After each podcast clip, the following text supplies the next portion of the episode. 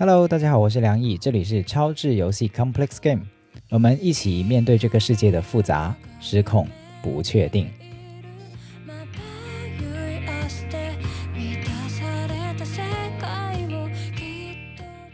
那这一期呢，我最近是在旅途中哈，呃，不是去玩的那种旅途中，是因为我在不同的城市在带工作坊，所以呃每个星期到一个城市，所以就会有一些旅途的时间，就是交通的时间，所以在出差的路上会遇到了一些事情，也因为出差的关系，所以可能会更新的不那么及时。哎，等一下，这个地方不能立 flag，不能立 flag，不是不能立 flag，而是如果现在我立了这个呃理由的话，那以后我就不能再用这个理由来拖更了哈，就大家就会说，哎呀，你又没有去这个带工作坊，你凭什么不更新呢？我不想给自己这样的压力，所以呃，还是不要用这个出差来做理由去不更新哈，呃。我我的目标哈，我现在的目标是能做到周更，就是说能每个星期更一集，对，尽力而为吧。也同时也是，我觉得很多事情都是这样哈。一方面是自己的尽力而为，但同时也是自己乐在其中，这个是很重要的。那播客这个形式对于我来说有挑战，坦白讲，就是因为它不仅是要录制，它录制完以后还要剪辑，剪辑完以后还要去做这种像背景音乐的添加，然后最后还要去做这个上传上架，要做收 note 哈，所以有一系列的工序，它不是说写完了就可以马上去发布。但是好像不知道为什么，这个过去做了三期给我的体验就是，哎，还蛮好玩，蛮有趣的。啊，所以我觉得自己要努力跟乐乐在其中。现在我是尝试在这个过程中去做一个平衡。那好啦，所以这一期呢，我们就会谈，就是在这个出差的过程中遇到的几件有趣的事情。从中我是觉得我自己有一些想到有趣的点，所以就想分享给大家。那最后这个题目就归结为说，有一种幸福叫没关系，我可以给予。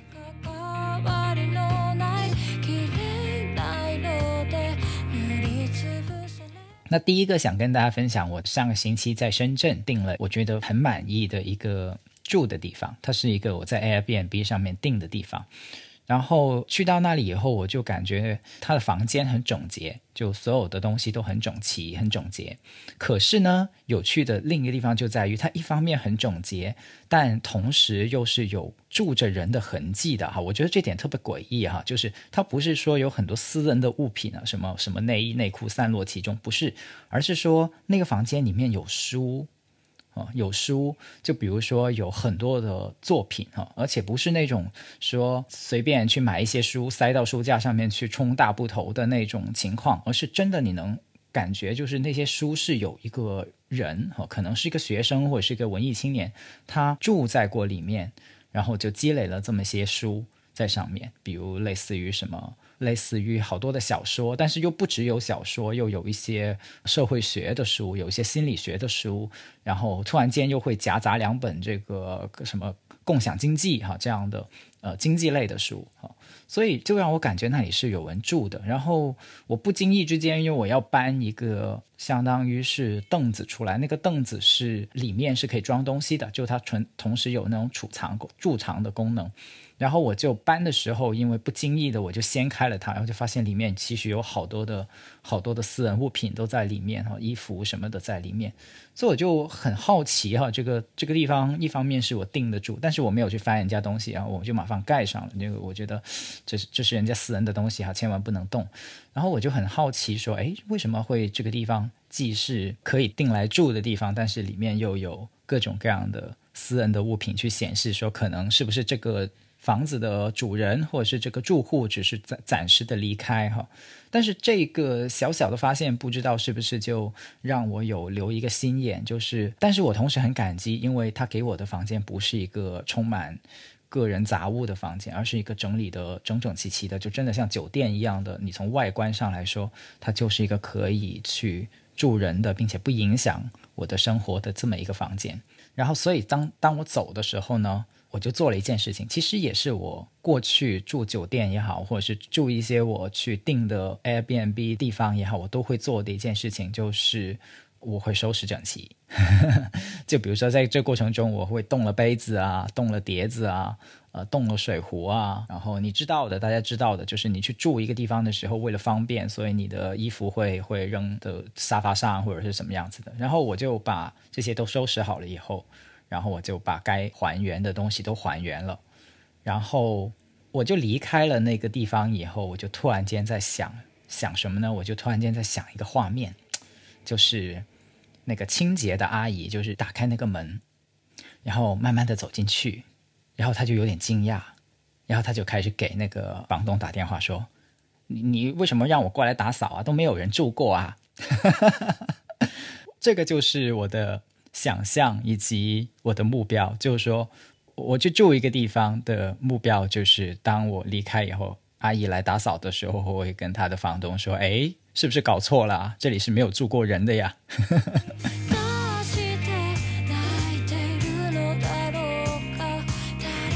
所以当然不是这样子啦，就是你你弄过房间里面的东西，肯定也还是有一些东西是需要去细致的去清洁，或者是再去更细致的整理的那个，比如说那个床单啊、什么枕头啊什么的，肯定是要整理的更细致。但是我想分享这个事情是什么呢？就是。我觉察到了我自己在做这件事情的时候是有快乐在里面的，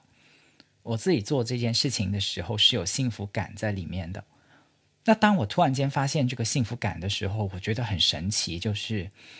它又不太像一种施舍的感觉，就是我并不是说我要故意施舍一些东西给这个清洁阿姨，不是，而是好像就是。我想把那一刻的那种给予的快乐给分享出来。我给出去的东西其实不多，它只是很少的东西，哦，很少的东西。那有些人说，你这个是不是有毛病啊？这个这个人家清洁阿姨，这个本来就是人家的本职工作，哈，那然后你把人家的本职工作给做了，然后那是不是会养懒人呢？哈，你这你岂不是会培养一个懒人吗？哈，我觉得在这个事情上，这就是我有不一样想法的。很重要的一个地方就是，他要做他的本职工作，这个也当然是一件很正常的事情。可是，清洁阿姨很辛苦的，她可能每一天会被催促的去赶快的要完成这些清洁的任务。然后我在想，就那一刻我在想，如果我能替这个阿姨去分担一点，在她忙碌的生活中，去创造出那么一小片的宁静，可能。可能这就是我想去给予出来的吧，就是因为我就连接到，我就想到说，或者说我就带入想到，我就有点共情了，我就感觉说，不管是这个社会里面这个打扫房间的阿姨，还是外卖的小哥，他们其实是很不容易的。我经常看到很多外卖的小哥就小跑着去上楼去送这个外卖，或者是他就冒着雨也要去把那个那个电瓶车骑快一点。我觉得可能我们的社会真的创造了很多的规则，或者说很多的系统去保障效率，去让效率这件事情变得特别的理所当然。但是当这些效率变得越来越高效，变得越来越理所当然的时候，它会侵蚀了很多我们去感受人情的温暖，以及可以去给予的这么一个空间。那第二个就是。这份给予背后的幸福感，在过去可能是被掩盖了啊？什么意思呢？就是过去可能，当我们去讨论这件事情的时候，就是我做了一些超过我的规则要让我去做的事情，可能会得到，如果我分享出来，可能会得到的一些评判，就是道德评判，就是，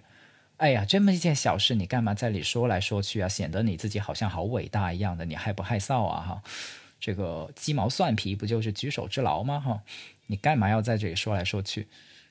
这这也是一种我觉得蛮可怕的想法，因为如果你细细的咀嚼的话，它是包含了让这件事情变得变得没有那么的可感跟可爱的这样一种思维，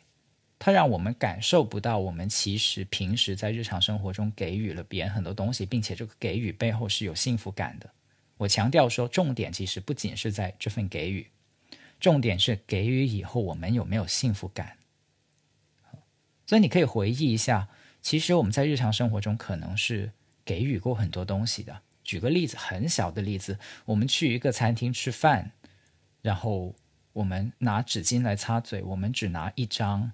哦，有些人会拿很多张，有些人只拿一张。那为什么有些人只拿一张？因为他觉得够了。这就是善意，这已经是一种给予了。他给予了别人。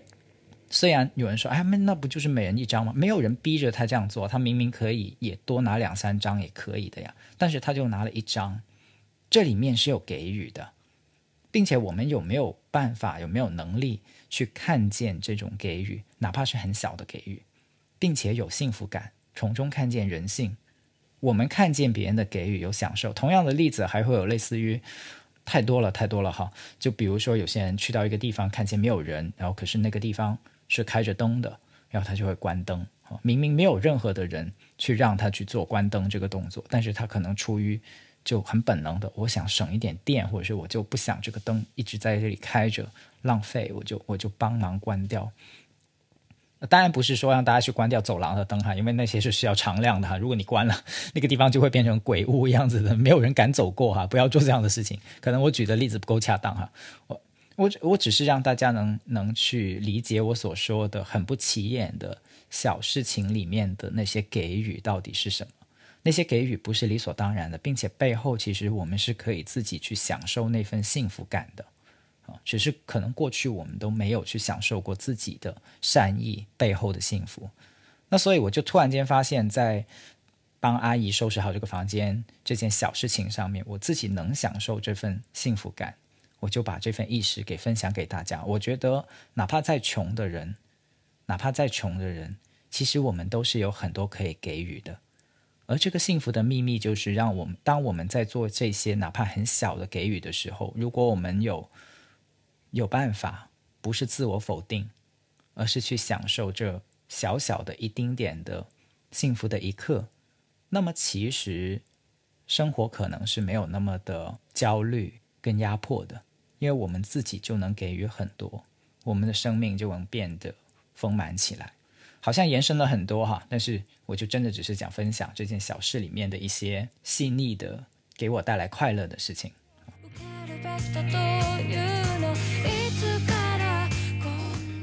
那当然也不是所有的都是快乐的事情哈，在旅旅途的过程中，那我还有遇到让我生气的事情，我也分享两件我遇到的让我有生气这种感觉的事情。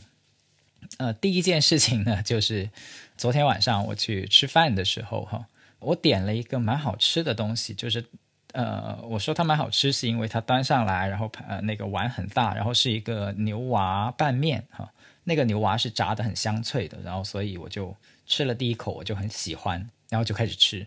然后吃到一半的时候呢，因为我是广东人，不能太吃辣，然后那个牛蛙拌面的牛蛙是放了一点辣椒的，所以就有点辣，然后我就我就受不了了，我就想去买一个喝的来去缓解一下，然后我就站起来去那个柜台那里买，那个柜台大概距离我坐的地方就三米到五米的样子吧，然后我就去买。然后买完了，支付宝地，然后我回到我座位。当我回到我座位的，刚要走回去，刚要走到座位的那一瞬间，我就发现我的那碗东西已经被收走了。那个收这碗东西的人，那个服务员，他就把我吃过的那个骨头就扣进了我的那碗牛蛙拌面里面，然后就端到盘子上面，正要走回厨房，我就遇到这么一件事儿，然后。我当场没忍住，我就说了一句：“我就是只是去买个汽水啊，为什么会收走了呢？”我就说了这样一句，然后当然对方也很快的道歉说：“啊，对不起。”然后呃，我给你再再拿一碗这样子，然后就叫厨房去再做一碗，然后我就坐下来开始等，然后坐下来等的时候呢，我发现我的脑袋里面还是有。还是有这个为什么这两三个字给蹦出来？为什么我只是去这么短的时间，然后就被收走了呢？然后我就在想，那一瞬间我是有一点点生气的。然后我就在想，到底我在生气什么？就是我们在非暴力沟通里面，通常都会有这样的训练，或者说这样的内在的内心的自我处理的过程，就是我们有一个说法叫做充分的愤怒。就是我们会愤怒，我们也是人，但是我们不会停在愤怒这里，我们会充分的去愤怒，我们让愤怒去到尽头，看看愤怒的尽头到底是什么。然后，愤怒的尽头就是去看看到底我们在愤怒的背后，我们想需要什么，在乎什么。啊，这个叫愤怒的尽头。我们去愤怒的尽头看看。然后我就看到了所谓的不甘，所谓的为什么的背后，到底是什么呢？是哦，其实我只不过是因为觉得这碗牛蛙拌面是很好吃，然后我一个很欣赏很好吃的东西突然间没有了。然后我那么有一瞬间的，其实背后是失落啊，他以一个应激的反应表达出来了，所以就变成了愤怒，但其实不是愤怒，愤怒只是我的第一反应。那同时，第二个就是我，我是真的好奇，那一刻我就好奇，哎，那那个服务员他为什么会所谓叫不讲理的把我的餐食给收走了呢？哦，这个不讲理是打双引号的，因为不讲理也只是我的一个判断。然后我就突然间想想明白了，他没有错啊，哦，他真的没有错，因为在他的世界里面，他看见了一个空着的座位，然后上面放着放着一一一碗餐食，然后他得到的培训，过去的培训告诉他说，当餐店里面有一个空着的位置。然后有餐食在上面，那就代表客人已经吃完了离开了。你得尽快的，不能让这个状况发生太久。你得尽快的去把这个餐具、餐食给它收走。这个叫清台嘛，就尽量把这个桌子给清空出来。这个是餐饮服务业的一个很重要的工作工作原则，或者说叫做工作状态。然后我就发现我自己切换到他的视角去看这件事情了。我们说这就是一个同理的过程，哈，同理心、同理的过程。我就发现他其实没有做错，他甚至很慷慨的，当他做完这件事以后，他并且发现我有一些说法以后，他还愿意主动的帮我去跟厨房叫多一碗，重新做一碗出来。而这个过程里面，他其实甚至是承受了委屈的啊，因为他重新给我做一碗，就好像是他自己做错了事情一样的，然后得重新给我补一碗。然后我也看到了，在那个过程里面，我自己也的确离开了那碗面呐，对吧？然后我也的确就走开了嘛，虽然只是走开很短的时间，但实际上就是没有在旁边继续去吃了嘛。所以我就看到了，在这个过程里面，其实对方是有尽责，并且甚至对方是有对我有给予的。所以那一刻，我就在想。那难道我真的那么在乎那碗东西是不是马上现在要吃到吗？我没有，我发现我没有那么在乎了，我没有那么在乎对错了。又有人说这就是一个道理的问题哈，对就是对，错就是错，我们怎么可以这么没有原则呢？我觉得不是这样的，对与错，当我们没有去看到更大的一个图景的时候，当我们没有看见每一个人的感受的时候。呃，我觉得其实我们谈不上对错，我们经常说的对错，可能只是站在自己的角度，在自己的世界里面给出一个对错。所以在我的世界里面，我去买个汽水，面就被收走了，这就是肯定有出了问题，肯定有人做错了事情才会发生的，很不合理的一件事。它只是在我的世界里面不合理，仅此而已。然后我就发现，在那一刻我是可以给予的。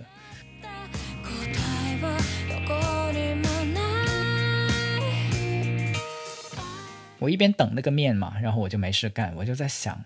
那如果我的面被收走了，我极端一点的情况哈，因为这个事情，他马上就愿意给我新一碗面。可是如果这个事情极端一点，或者是他不愿意给我重新来一碗，那我会怎么办呢？他不愿意给我重新来一碗，那那个时候可能真正的沟通挑战就来了哈，就是。可能我就会请求哈，可能我会请求你能重新给给我做一碗吗？那如果对方还是 say no 哈，就是这个服务员还是 say no，可能我就会问为什么，我会看看为什么，因为可能在他的世界里面，他是没有权利去让那个厨房重新给做一碗的，这个是他的呃小店里面的自己的生态跟规则哈。可能厨房觉得说，或者是老板定下来规矩哈，这个员工你自己犯的错误，然后你要自己承担，不能让厨房给你重新做一碗来承担，就乱七八糟的什么样的规矩都是有可能的嘛。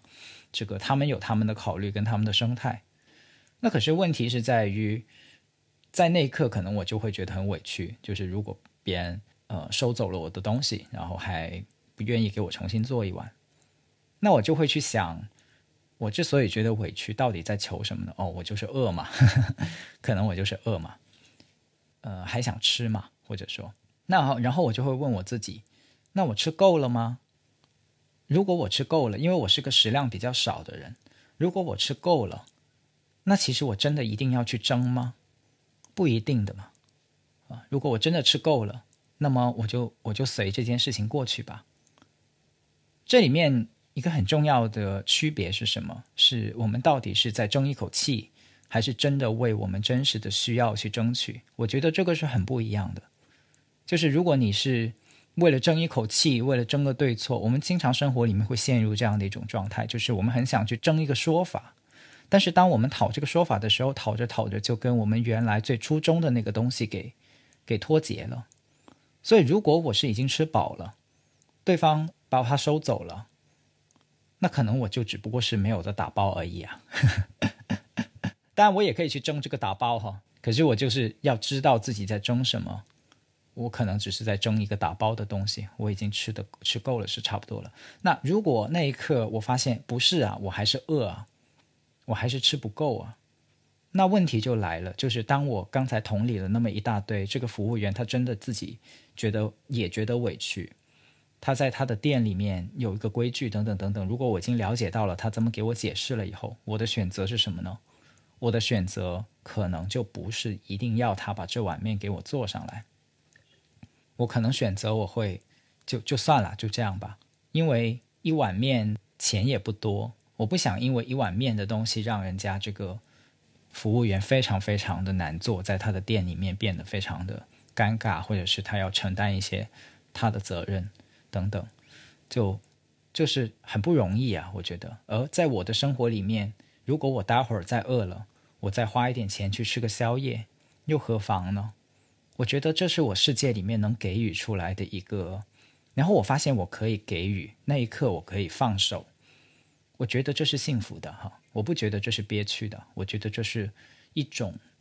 甚至你可以说这是一种宽容哈，是可以的。我们是为什么不能给出去呢？我们为什么一定要计较在那一刻到底谁对谁错呢？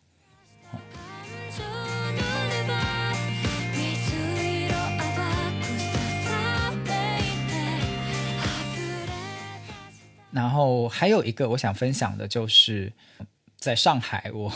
呃其实我不是第一次来上海，然后。我几乎每一次在上海都会遇到一个让我的情绪产生波动的事情，就是下上海的地铁啊，或者说我在上海的地铁里面上上下下的时候，我都都会有刺激到我的情绪起来的时候，就是什么呢？就是当我呃拖着我的行李箱，我又提到了我的行李箱，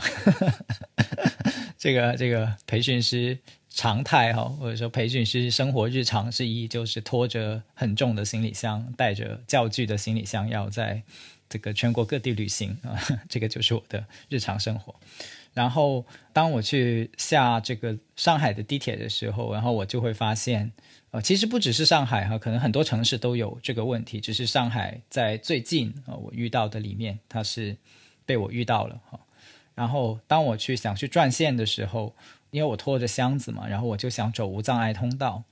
然后我就去想坐无障碍电梯，就想去坐电梯。我不是想坐那种就是在台阶里面有个平板车一样的打开，然后哔哔哔哔有个那个那个警示灯，然后就把人升上去的那个轮椅电梯。我不是想坐那个轮椅电梯，我是想坐普通的那个就普通电梯啊，就垂直电梯啊，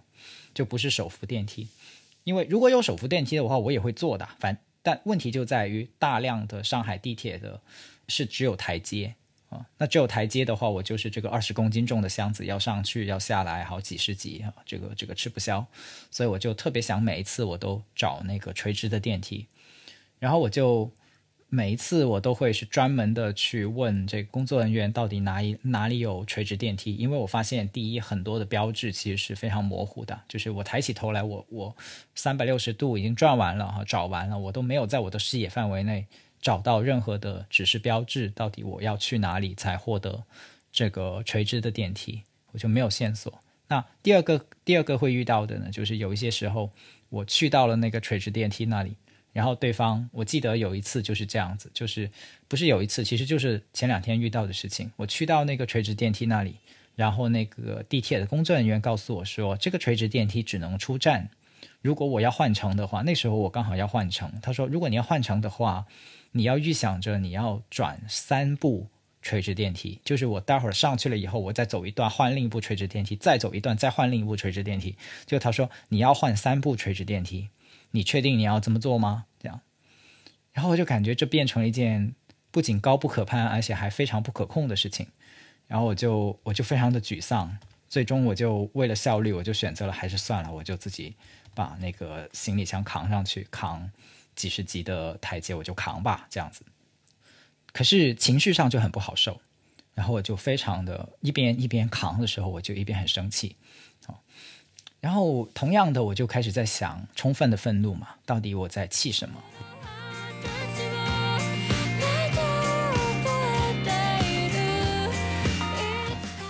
第一个，我是发现我生气是因为我在扛的时候，我很担心我自己受伤，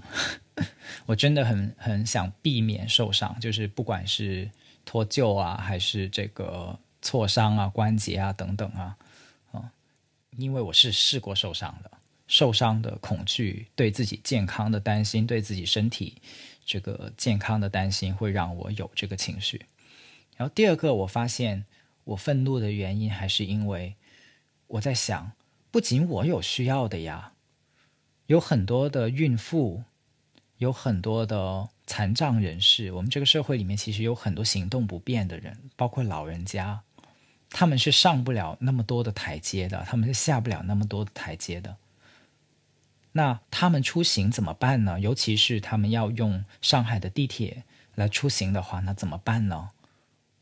包括很多的可能旅行的人和旅客，他们也跟我一样，也是行李箱。那同样的，他们也必须要去这样扛上扛下吗？啊，所以我是同时连接到了这些人的处境，这些人跟我一样的不。不方便、不甘，甚至是冒着受伤的危险都要去，都要去走的这段路，所以我觉得特别难受，所以我生气。所以这个生气的背后，其实是一份爱来的。当我去想到这些的时候，我发现其实我的初衷不是恨，我的初衷是爱，我的初衷是希望这些人有更好的对待，以及他们的生活不用冒那么多的风险，以及他们可以不用躲在家里，他们可以出行。这是一种爱来的，所以想到这些的时候，我没有那么的生气，多的生气。我更多的那瞬间，可能是觉得觉得可惜，觉得悲哀。因为同时我又想到了，那创造条件给这些人有方便，创造条件让这些人可以走动、出行，不是理所当然的呀。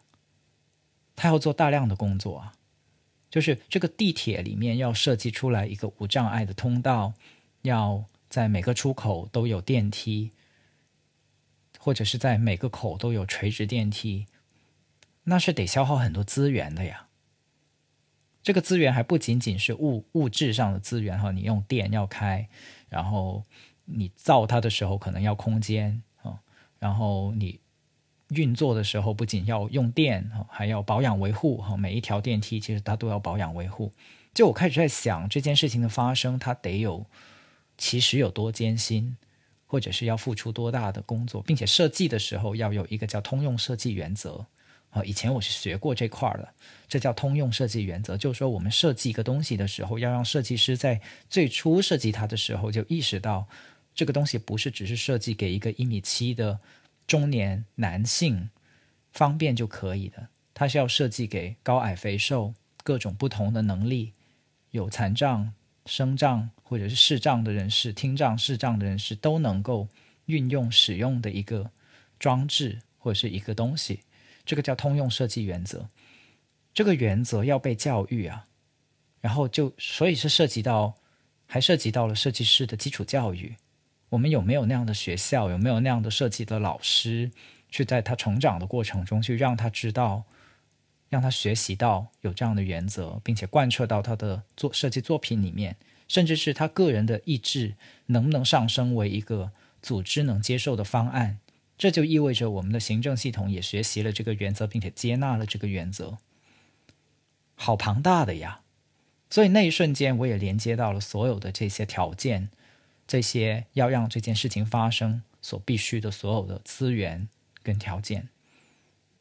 然后就发现这不是理所当然的呀，这有大量的工作等待我们去做。所以在那一刻，我就不是生气了，而是甚至没有了悲伤。我有的可能是一种暖暖的感觉，我也说不出来是什么，就是已经有很多人有努力，只是我们可以更努力。的这样的一种感觉，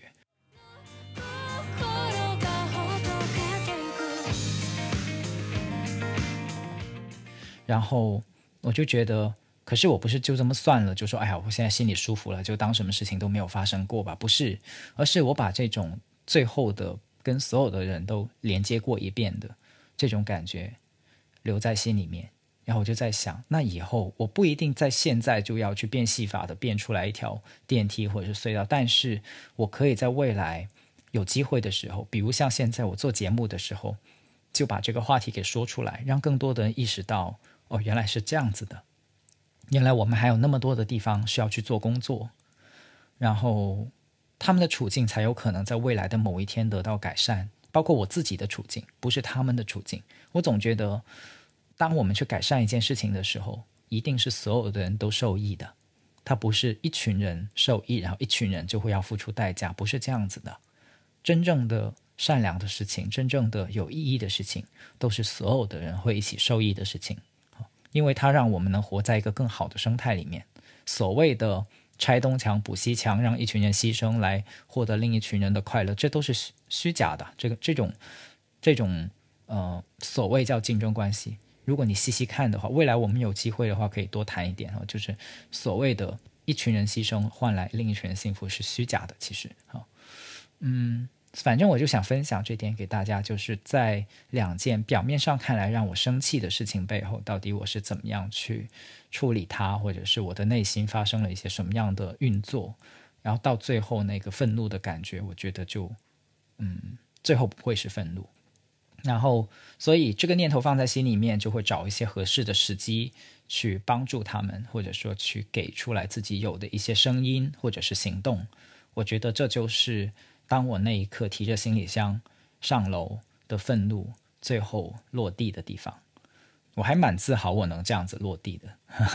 呃，我也希望更多的朋友到最后，你的你的愤怒是用这样的方式来落地的，因为这样的落地能让你自己的生活里面。能多一些温柔，少一点暴力，然后也能在未来里面为这个社会创造更多的美好的东西。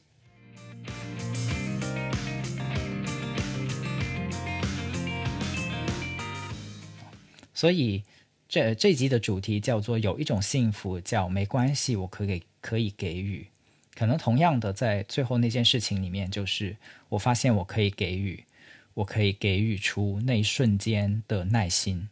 我自己就提着这个行李箱上去，可是我也提醒自己说，那下一次可能我就不选择坐上海的地铁了。我是真的想避免受伤的话，我就不折腾自己了，我就换一个出行跟交通的方式。然后，但同样的，我也不以此来逃避。有一些人，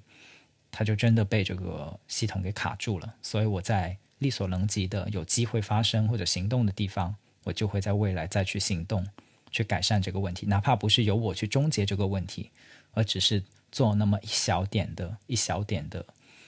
贡献，甚至是为这些贡献去做铺垫，我都愿意。好，好，那这就是这一期我们说有一种幸福叫没关系，我可以给予的意思。那祝大家在生活里面也可以有很多这样的给予，或得到很多这样的给予。我是梁毅，我们这里是超智游戏 Complex Game。我觉得这就是这一集想带出来的 complex game。